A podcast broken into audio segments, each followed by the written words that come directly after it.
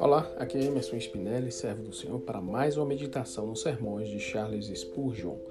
O tema de hoje é As riquezas incompreensíveis de Cristo. Meu mestre tem riquezas além da estimação da aritmética, da consideração da razão, da criatividade da imaginação ou da eloquência das palavras. Elas são incompreensíveis? Você pode olhar e estudar e pesar, mas Jesus é um Salvador maior do que você pensa que é. Mesmo quando seus pensamentos são mais elevados, meu Senhor está mais pronto a perdoar do que você a pecar, mais capaz de absolver do que você de transgredir. Meu mestre está mais desejoso a suprir suas necessidades do que você está em declará-las. Nunca tolere pensamentos pequenos a respeito do meu Senhor Jesus. Quando você coloca a coroa em sua cabeça, você irá coroá-lo apenas com prata, quando ele merece ouro.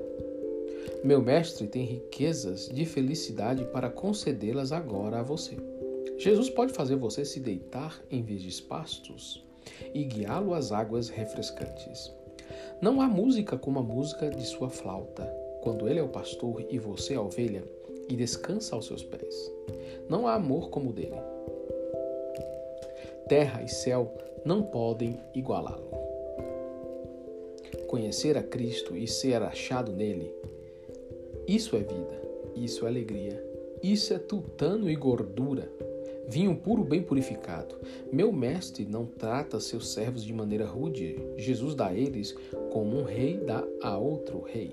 Jesus lhe dá dois céus, um céu abaixo em servi-lo e um céu acima, deleitando-se nele para sempre. Suas incompreensíveis riquezas serão mais conhecidas na eternidade. Ele lhe dará no caminho para o céu tudo o que você precisa. Seu alto refúgio serão as fortalezas das rochas. O seu pão será dado, e as suas águas serão certas. Mas é lá, lá onde você ouvirá o cântico daqueles que triunfaram, o clamor dos que festejam. É onde você terá uma visão face a face do glorioso e amado Eu Sou. As incompreensíveis riquezas de Cristo. Essa é a melodia para os menestréis da terra e a música para os arpistas do céu. Senhor, ensina-nos mais e mais de Jesus e anunciaremos as boas novas aos outros. Aqui acaba o sermão de Charles e podemos, com certeza, dar o mesmo testemunho que o Charles. Que a, breve, a nossa breve compreensão ou momentânea compreensão a respeito do Cristo não são comparáveis àquilo que vamos conhecê-lo na eternidade. Claramente que nossos olhos agora estão limitados pela nossa é, carne e pelo mundo que está nos cercando e rodeando. Aquilo que Cristo tem a nos oferecer é muito maior, muito maior do que podemos imaginar. Ele aqui na terra nos deu céu e autoridade, domínio e nos livrou da maldição desta terra.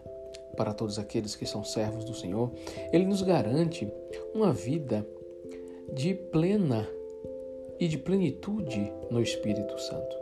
Essa plenitude, ela está reservada aos santos e são tesouros que não são comparáveis aos tesouros terrenos.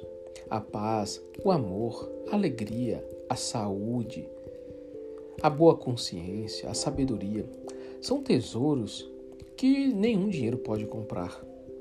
Nenhum bem desta terra consegue comprar, mas é algo desejoso, desejado por todos os homens da terra.